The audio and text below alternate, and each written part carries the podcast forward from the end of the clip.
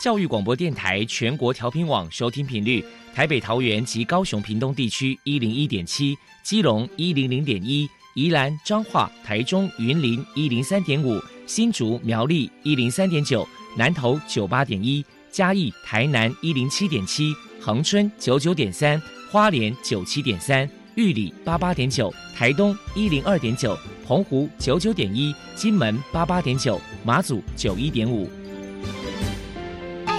爱是包容，爱是牺牲，爱是分享，爱是服务。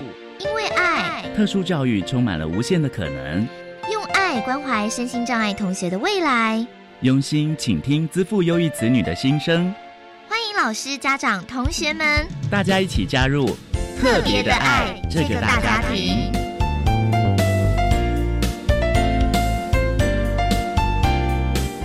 本节目由教育部学生事务及特殊教育司指导，国立教育广播电台监制。欢迎收听。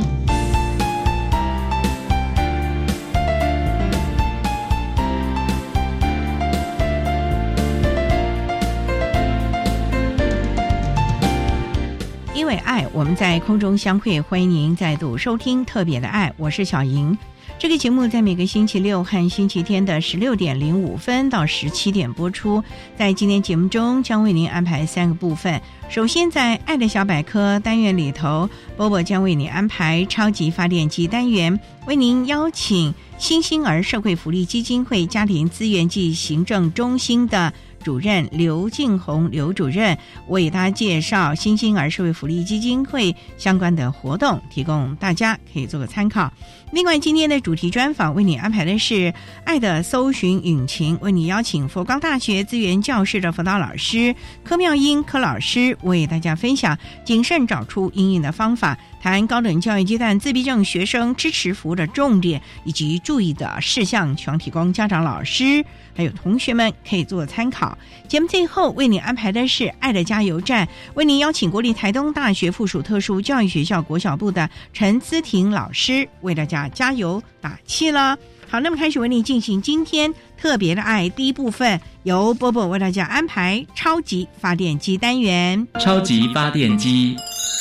亲爱的家长朋友，您知道有哪些地方可以整合孩子该享有的权利与资源吗？无论你在哪里，快到发电机的保护网里。特殊教育网网相连，紧紧照顾你，一同关心身心障碍孩子的成长。Hello，大家好，我是 Bobo。今天的超级发电机，我们特别邀请到新兴儿社会福利基金会家庭资源暨行政中心的主任。刘静红小姐来跟大家介绍一下基金会的活动介绍。首先，我们先请主任来介绍一下新兴儿社会福利基金会平时有举办哪些活动，与人们互动交流呢？新兴儿哈，他最大的一个障碍呢，就是他的情感的部分的同理，还有就是言语沟通表达这个部分呢，是自闭症儿他们最大的一个障碍。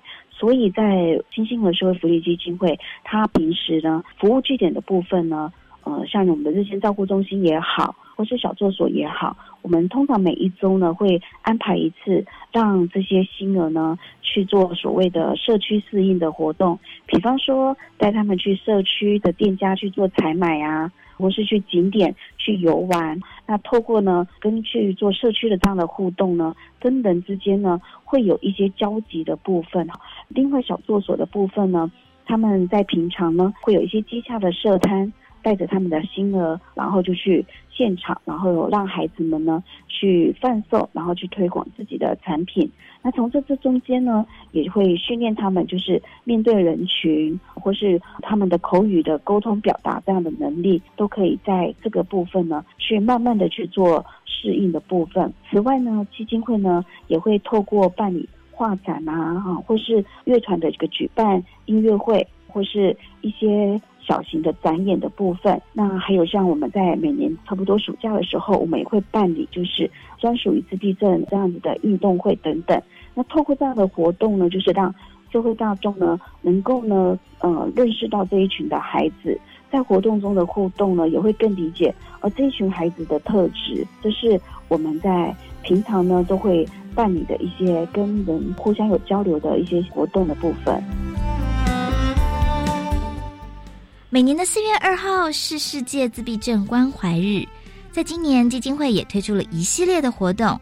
我们请刘主任来跟大家介绍一下有哪些精彩的活动内容，还有该如何报名呢？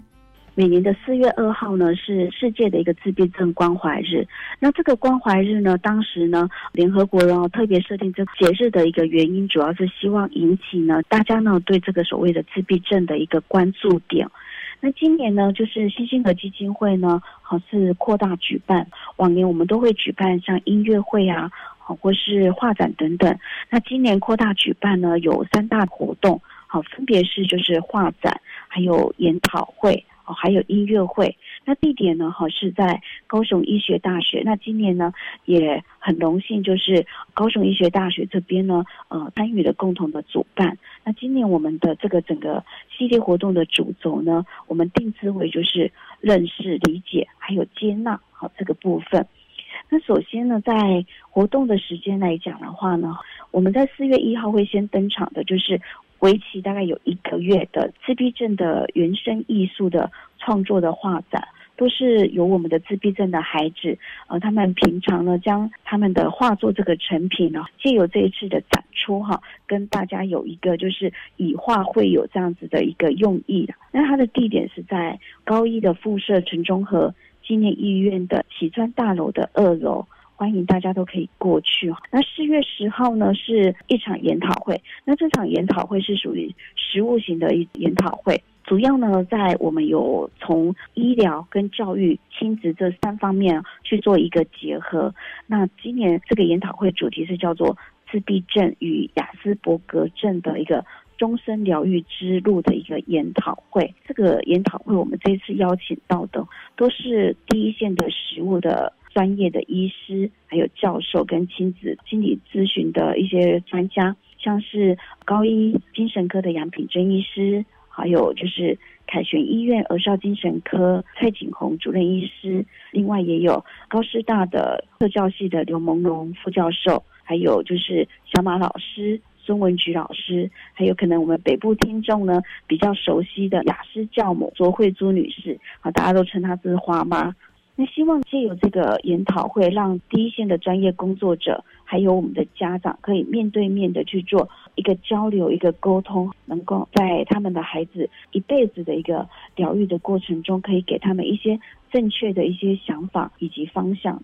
最后，在四月十七号会登场的是音乐会，好，那这个音乐会的主题叫做“兴旺相守，爱共荣”这样子的一个。主题呢，演出的单位呢有两个部分。首先呢是结合了自闭症还有雅斯伯格症的表演团体，像知心乐团，还有星星王子打击乐团。那另外的一部分是由我们高一大学的学校的社团，包括弦乐社跟声乐社一起做单纲演出。那这些乐团。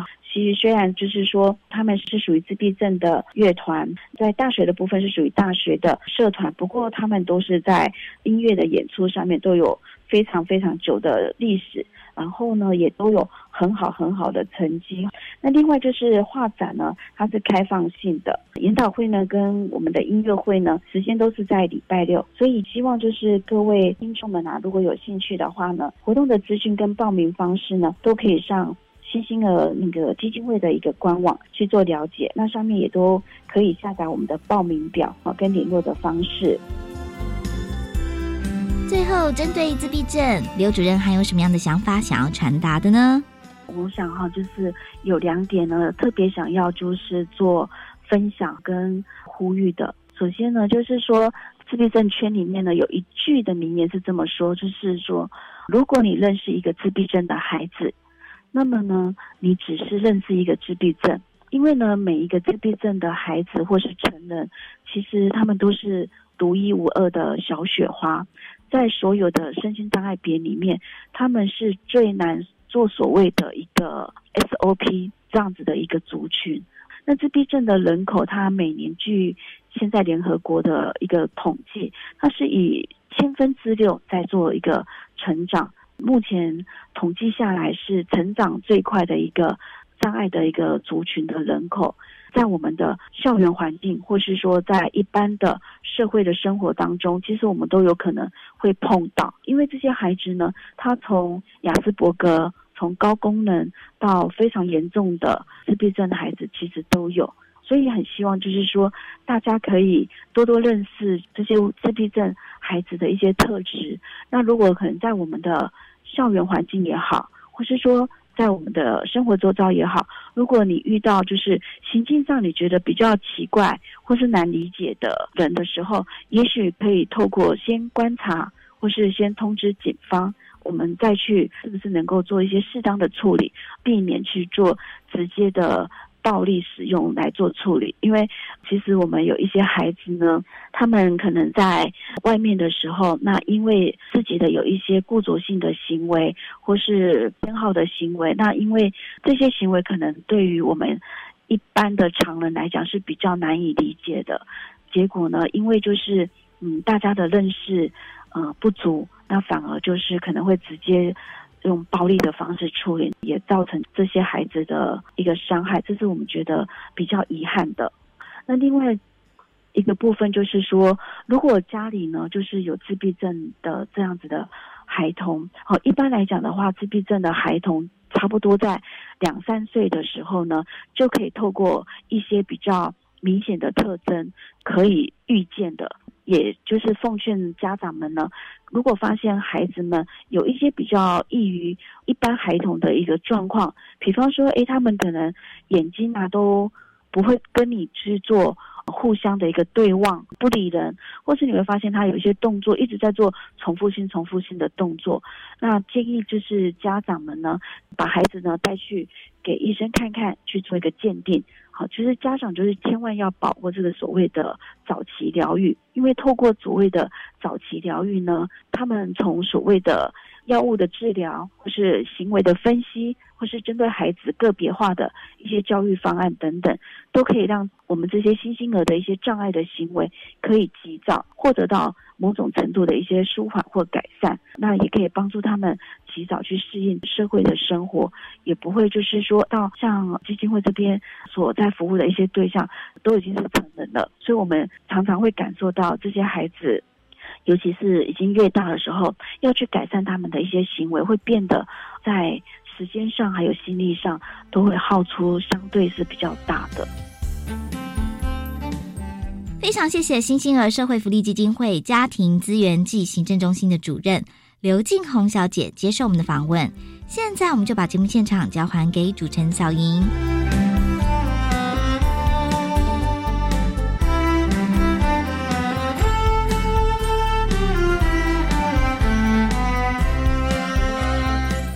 谢谢新兴儿社会福利基金会家庭资源暨行政中心的刘静红主任以及波波为大家介绍的相关活动，希望提供大家可以做个参考喽。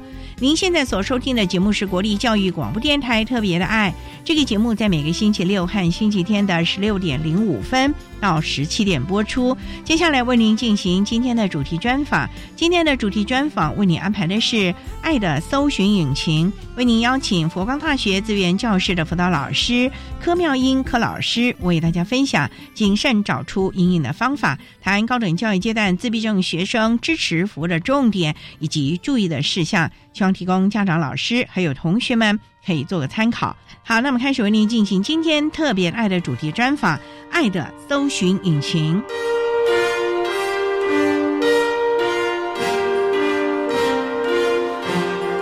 爱的搜寻引擎。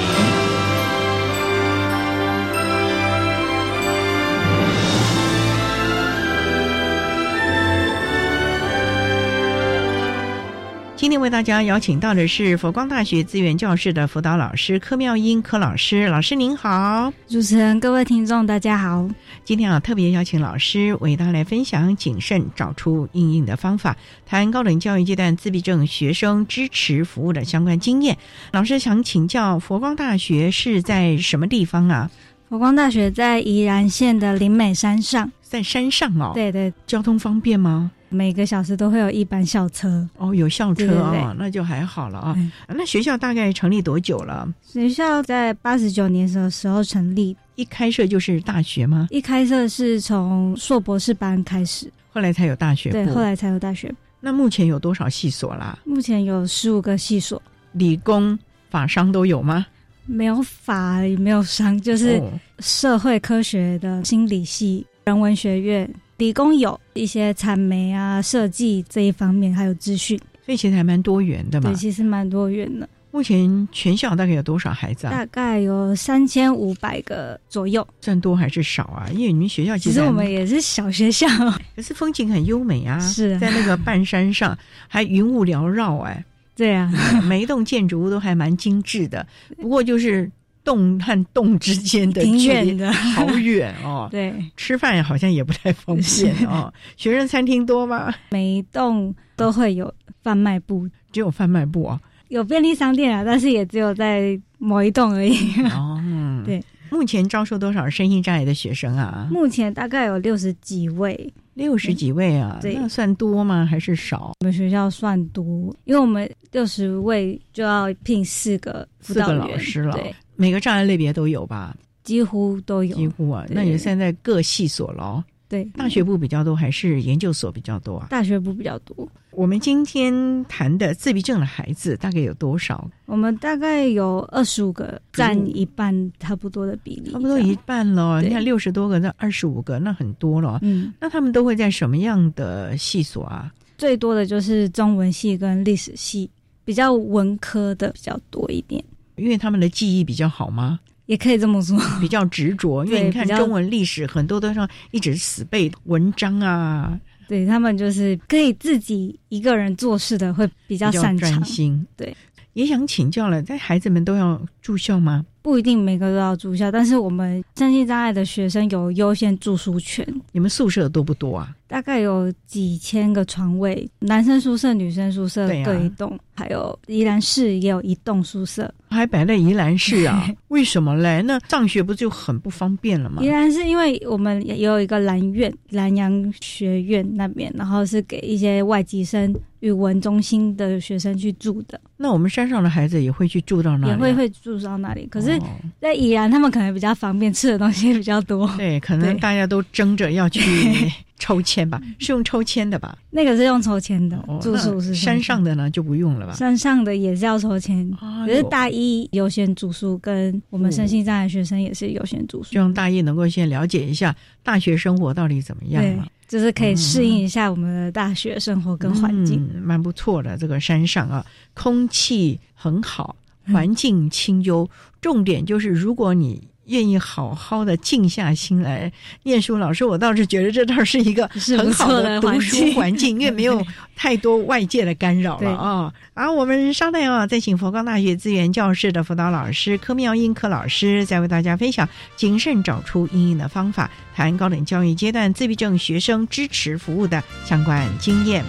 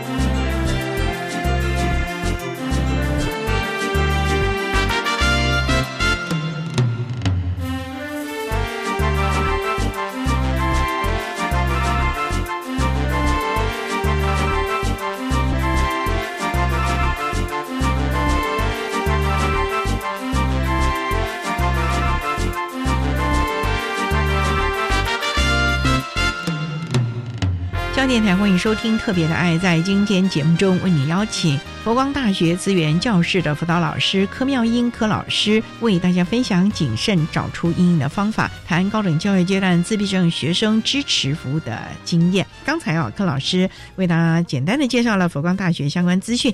那也想请教老师，你从事我们资源教室辅导工作大概多久了？没有很久，大概一年多，也是一个新鲜人喽。对，很新鲜。那你当初是学辅导还是？当初是学社工的，所以你的专业应该可以帮助学生很多的面向了吧？可以啦，只是可能经验没有那么多。可是因为你的年龄跟他们还蛮接近的吧？那你是为什么机缘会来从事辅导工作？应该是说我毕业之后，我就是去安置机构当社服人员，也是要跟身心障碍的学生或者是家庭比较有困难的学生一起在机构里面生活，培养他们的能力。机构的意思就是他们得一直住在那里，对他们就是把那里当做他的家了。因为我这是要轮班的工作，二十四小时轮班呢，差不多，就一定要有人员在学生的旁边，对，不然没有人顾他们。哇，那压力也蛮大的喽。对对对，所以就想说，哎，刚好佛光大学有这个机会，就是因为我也是从佛光大学毕业的学生，所以就回母校，所以环境就还好了啊。对，就还蛮适应，上山也不会心了啊。那你家住宜兰吗？没有，我家不住宜兰。那你住哪？我在高雄。高雄啊，对，当初怎么会是想离家远一点吗？也没有，就其实有自己的规划，想说顺便回学校读个研究所，就来学校投履历。嗯，对。结果嘞，研究所上了没？研究所还没上，因为学校有一些规定，所以还没办法。可能工作多久了，你才可以所谓的在职进修了啊？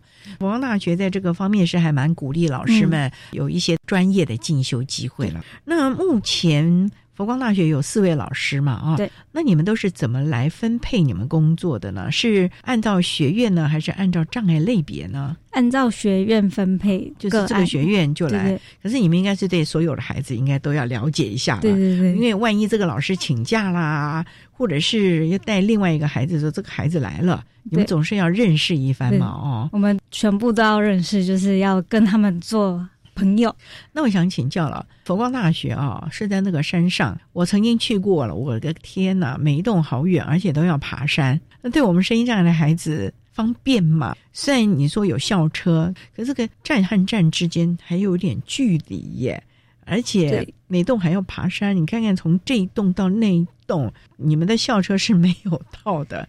例如说，你那个云雪龙和下面那一个看起来蛮漂亮，可以吃饭的那个，好像就有一点距离哦。对，是有我们校车每一栋都会停，所以是比较没有那个问题。我们有一个同学是脑麻的学生，他自己有一台小电动车，可以自己上山，不会倒退路吗？因为你们还蛮陡的耶。还好，因为他都是从女生宿舍，女生宿舍离他上课的地方都比较近，所以就比较方便。所以你们也帮他申请了辅具嘛，让他方便上学。对，那你们的无障碍设施应该不错吧？无障碍设施，我们那时候有请无障碍协会来勘验我们的学校无障碍设施，就根据他们说的，我们没有规定到的地方。逐年的做改善，总是希望能够提供孩子安全的，不管是视障的啦，或者是智障的孩子，总是希望他们在这里是能够安全的了啊。最重要的就是，因为那里交通工具还蛮的啊。好，我们稍待哈，再请佛光大学资源教室的柯妙英辅导老师，再为大家分享谨慎找出阴影的方法，谈高等教育阶段自闭症学生支持服务的相关经验喽。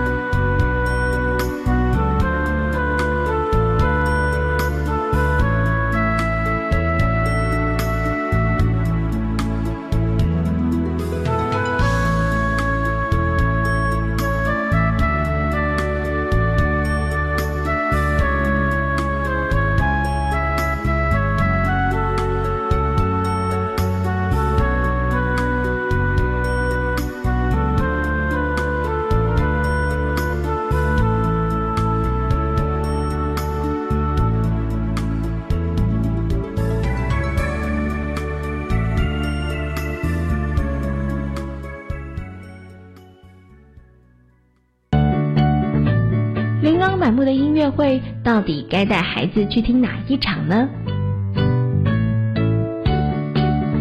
四月八号中午十二点，音乐妙力课节目，小猪姐姐将与台北爱乐少年管弦乐团的指挥刘伯宏老师，在教育电台生动全世界粉丝团进行直播哦，告诉爸妈该如何让孩子亲近音乐，跟音乐成为好朋友。我只要吸一口就好。哈，不行，即使吸一口也会上瘾。没错，毒品为什么会让人上瘾？参观试毒，揭开毒品上瘾的真相，反毒教育特展，你就能了解绝对不能使用毒品。在哪？即日起到五月十四号，在花莲县美术馆举行。展场中还有互动装置与声光效果，呈现药物成瘾与戒治的心路历程。哦，以上广告由教育部提供。李长伯啊，啊领导厝顶是咧起啥啊？是起太阳供电系统啦，发电看你是要家己用，也是要卖电，拢会用的。太阳供电，我知。迄专家讲吼，会当发电二十年以上，平常保养用水清洗就会用的啊。啊，即马有社区说明会，咱来听专家的说明啦。哦，我嘛想要做，无做伙来去听专家安那讲，较安心。家己的电，家己发，清洁能源好处多。以上广告由经济部能源局提供。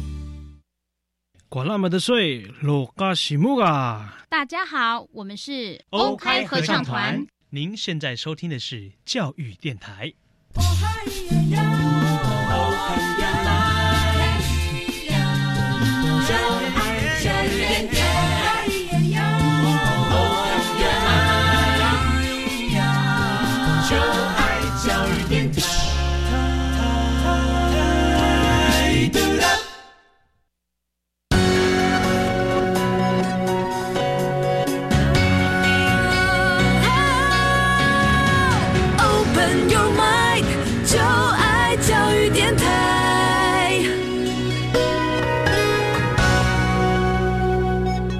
教电台欢迎收听《特别的爱》这个节目，是在每个星期六和星期天的十六点零五分到十七点播出。在今天节目中，为您邀请佛光大学资源教室的辅导老师柯妙英柯老师，为大家分享谨慎找出阴影的方法，谈高等教育阶段自闭症学生支持服务的经验。那刚才在节目的第一部分，柯老师为了简单的介绍了佛光大学的相关资讯。那想请教，但短短的时间了，可是因为你的年龄跟孩子们还蛮接近的，会不会有点像大姐姐的感觉，陪着他们了？其实蛮像的。其实我们资源教室的同仁都蛮年轻，几乎都校友吗？有两位校友，所以你们等于就是学长姐嘛，对学生来说也就会比较了解他各方面的问题啦。嗯好了，那谈到自闭症的孩子，自闭症孩子我们知道他的固着行为啊，很多适应的问题。那这个佛光大学，我想请教你们的孩子是来自全台各地吗？还是以宜兰为主啊？嗯全台各地都有。自闭症的孩子，如果今天是从南台湾来呢，有这样的孩子吧？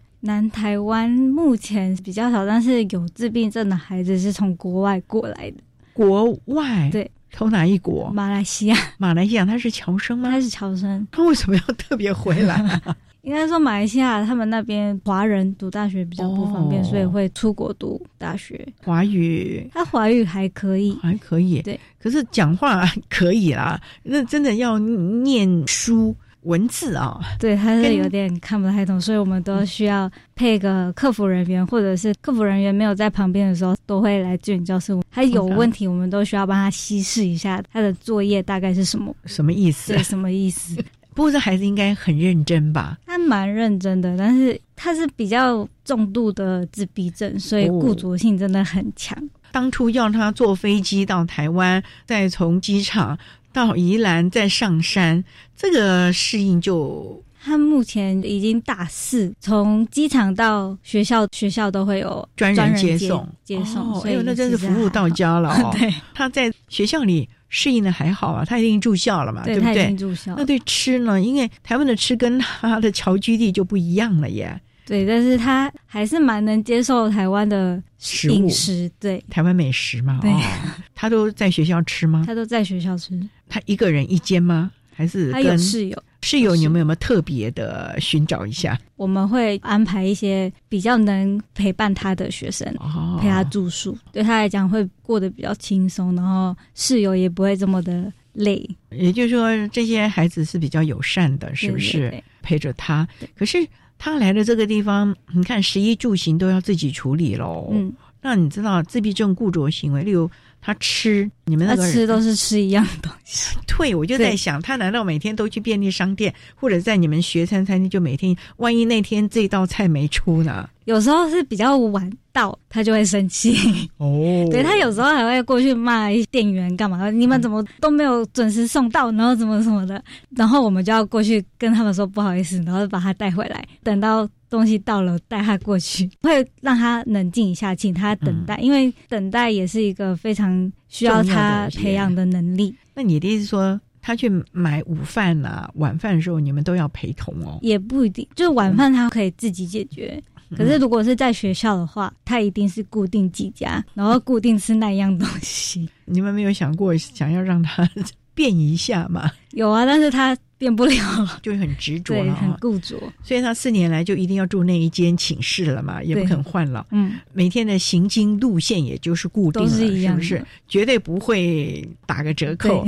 这样子对他学习应该也是有帮助的了，也是有因为他们就很执着啊，嗯，就很乖巧的，该怎么样一步一步的苦读，对 对不对？绝对不会偷懒。他是不会偷懒，但是他其实也蛮依赖客服人员或者我们辅导人员的，哦，怎么说呢？因为是中文，所以他中文其实也不是很了解，而且他又是人文学院的学生，哎呦，那有很多是文字的嘞，对，所以会比较辛苦苦了一点。所以你们的辅导人员和学伴就很重要了，对，都要帮他解释一下这个文章到底在说什么了。嗯，那他适应还好吧？功课方面，功课方面都会请老师给他一个弹性评量，针对他的课程，然后针对他的程度去考试，然后给他做作业。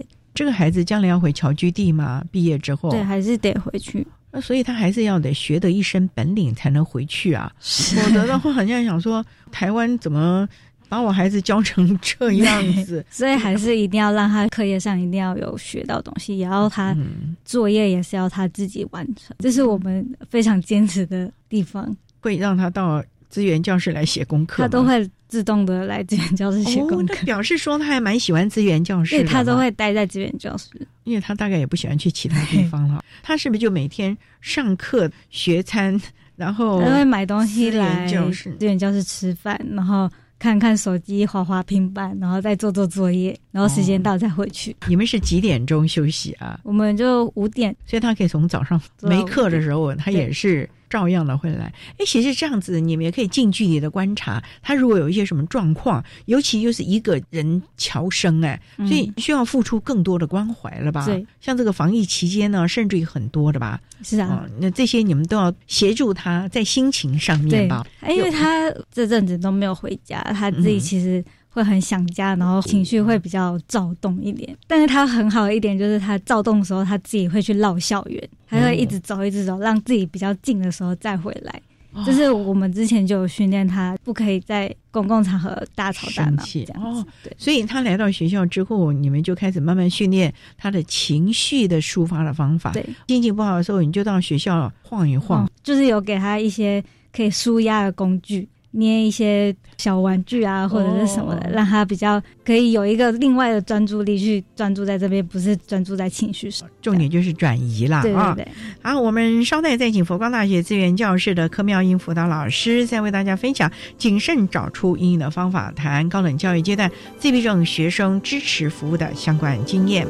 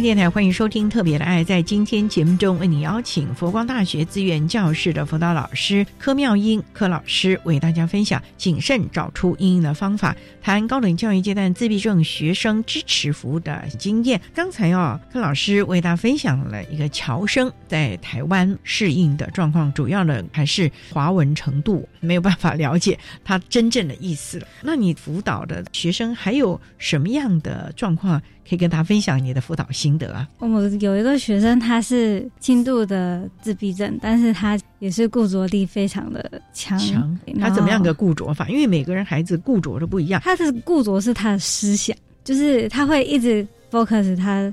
的交友啊，然后生活啊这方面，就是说为什么我没办法减肥，减肥下来？这个也 对，然后导致他的心情非常的荡，因为他已经从一年级开始减肥，减肥到二年级，但是还是没有减下来。作息问题还是他真的没有好好运动，都有，大概吃的太多了吧？对。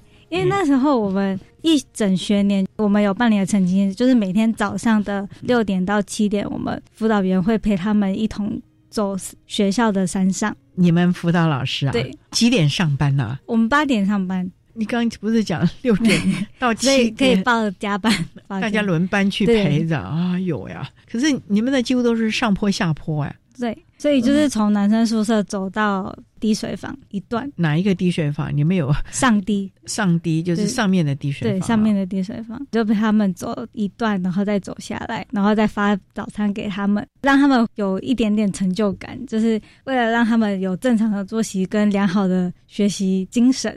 因为其实资源教室的学生蛮多，都很会。今天睡过头，那就算了，我就不要去上课了。所以我们希望可以培养他们正常的作息跟规律的上课习惯。所以时间到了，你们都要去宿舍敲门吗？我们请小天使打电话给他们，叫他们起床。那他要是不来呢？不来，我们也没办法。就是时间到了，我们就走，我们就一起走上去，然后再走下来。通常这种。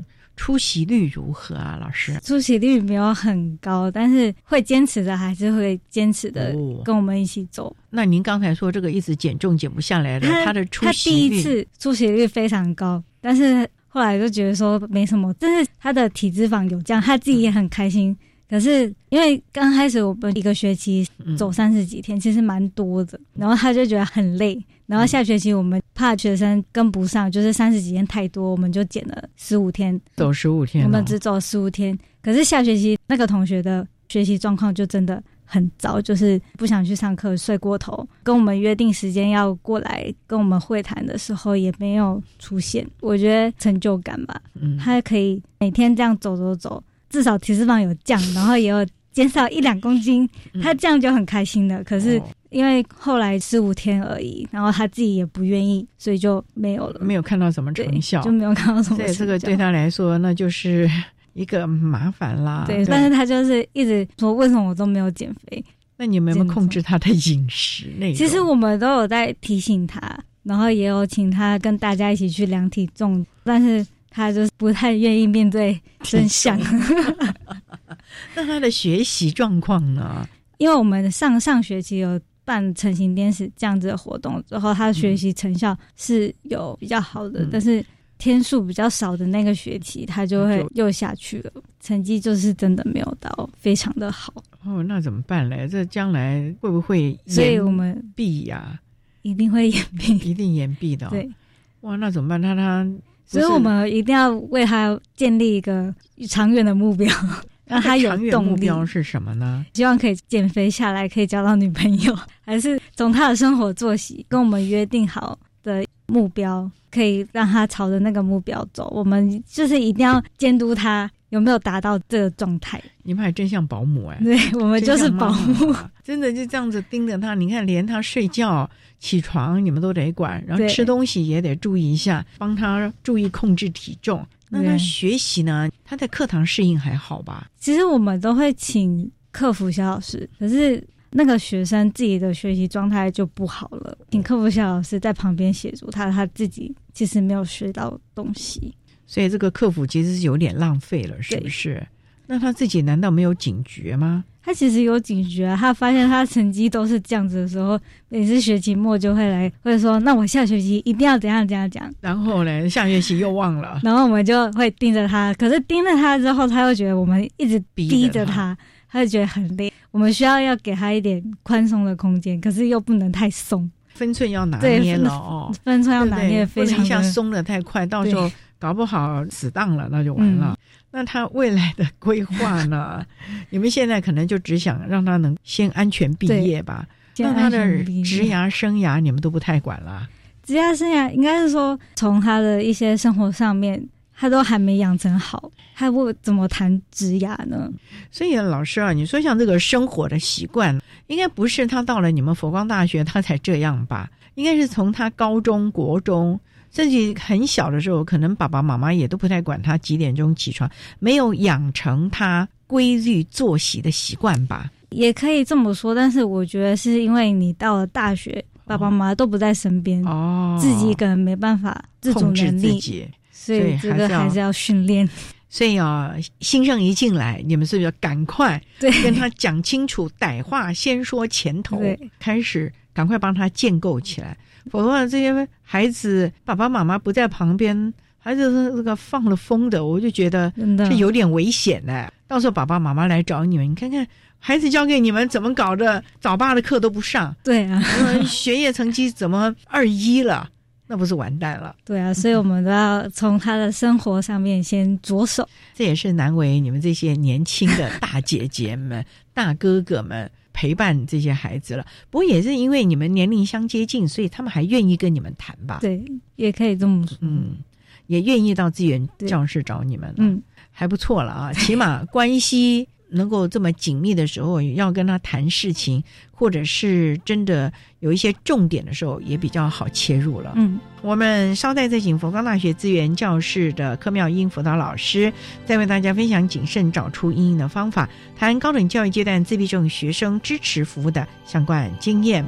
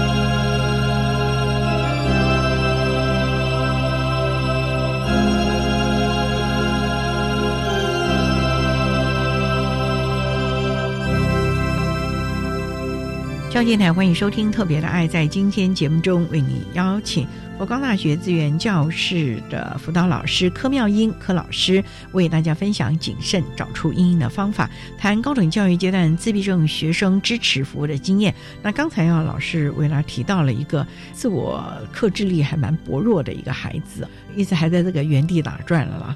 那还有没有其他的孩子可以为大家分享你们的互动呢？我有一个孩子，他也自闭症的。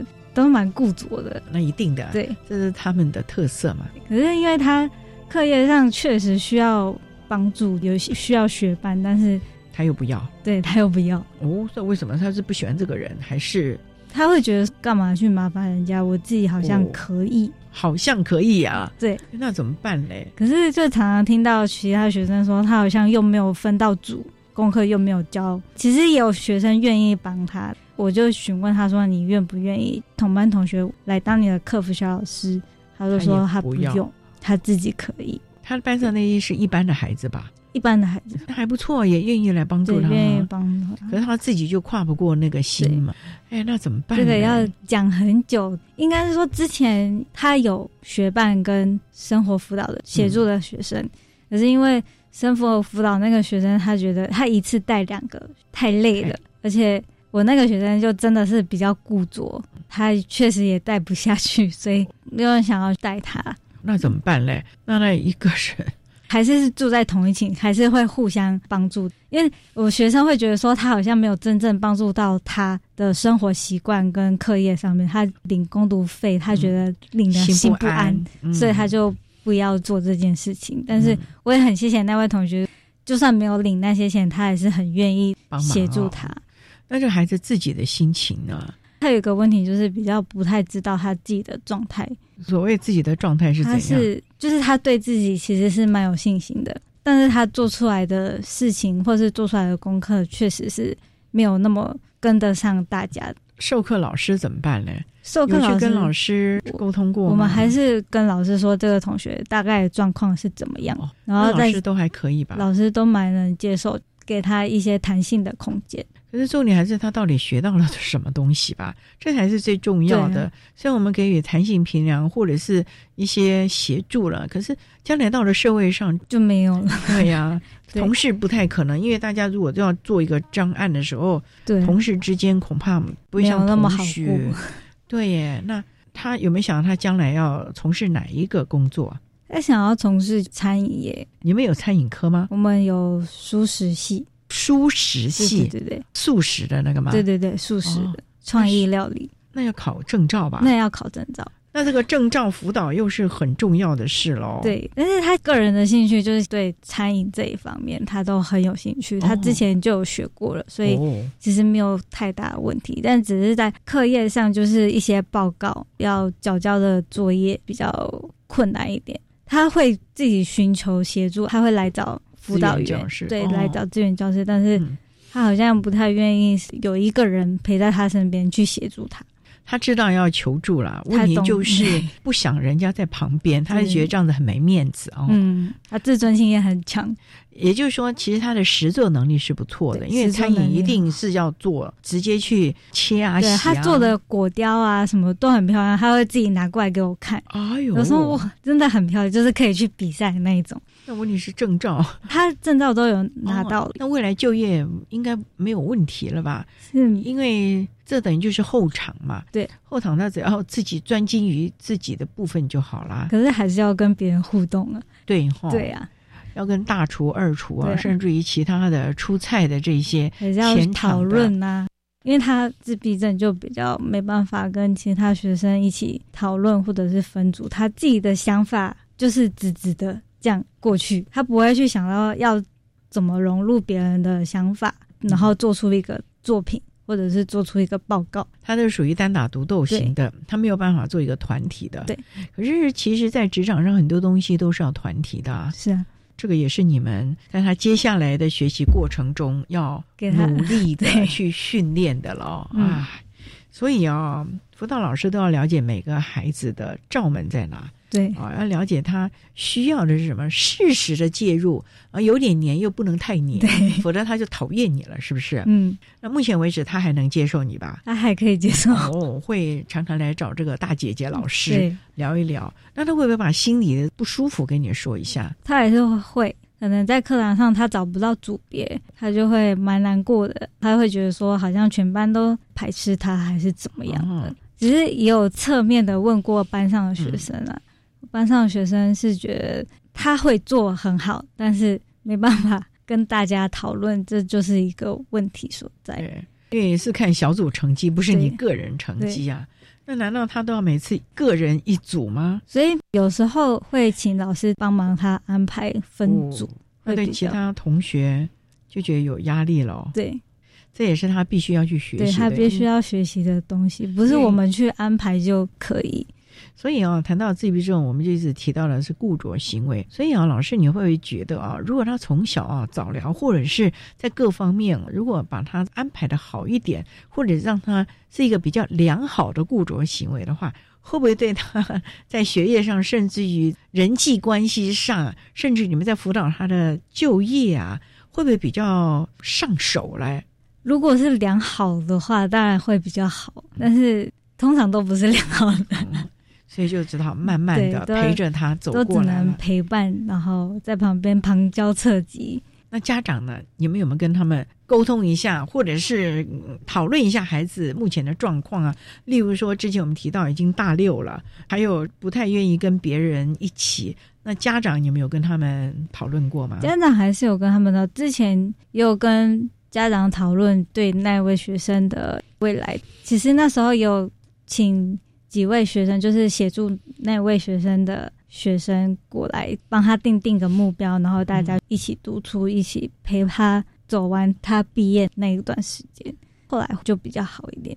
总之还是要有人陪着了啊、慢慢的带着他了，因为这是他最后一个教育阶段了，可能了啊。嗯那未来他的挑战可能其实是更多，多我们也希望能够。赶快让他多学点本领了。好，那我们今天也非常的谢谢佛光大学资源教室的辅导老师柯妙英柯老师为大家分享谨慎找出英英的方法，谈高等教育阶段自闭症学生支持服务的经验。非常谢谢柯老师的分享，谢谢您，谢谢大家。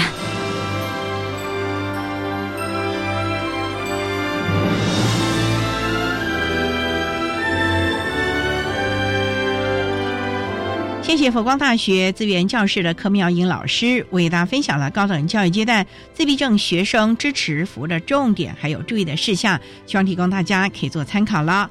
您现在所收听的节目是国立教育广播电台特别的爱节目，最后为你安排的是爱的加油站，为您邀请国立台东大学附属特殊教育学校国小部的陈姿婷老师为大家加油打气喽。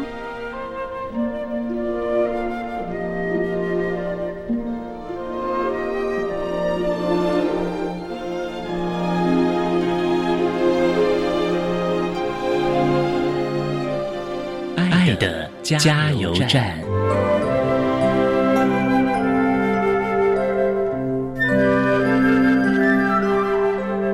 各位听众，大家好，我是目前任教于国立台东大学附属特殊教育学校国小部的陈姿婷老师。针对自闭症学生教学辅导策略及注意事项，我有几点建议。第一个，我想要跟各位家长说，一定要相信自己的孩子是具有潜能的，还有就是要适时的让自己放松一下，不要让自己太累了。最后一个你要跟家长说的，不要害怕替自己寻求协助的管道。遇到问题，不论是在学校或者是在社政单位，都是一个很好可以帮忙的管道。千万要让自己变得越来越强，那我们才有办法做孩子的后盾哦。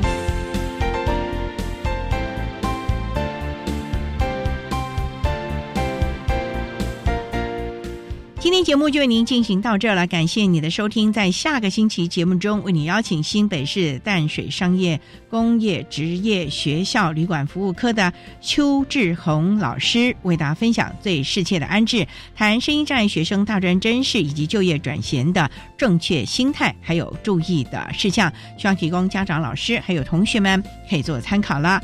感谢你的收听，也欢迎您在下个星期六十六点零五分再度收听特别的爱。我们下周见了，拜拜。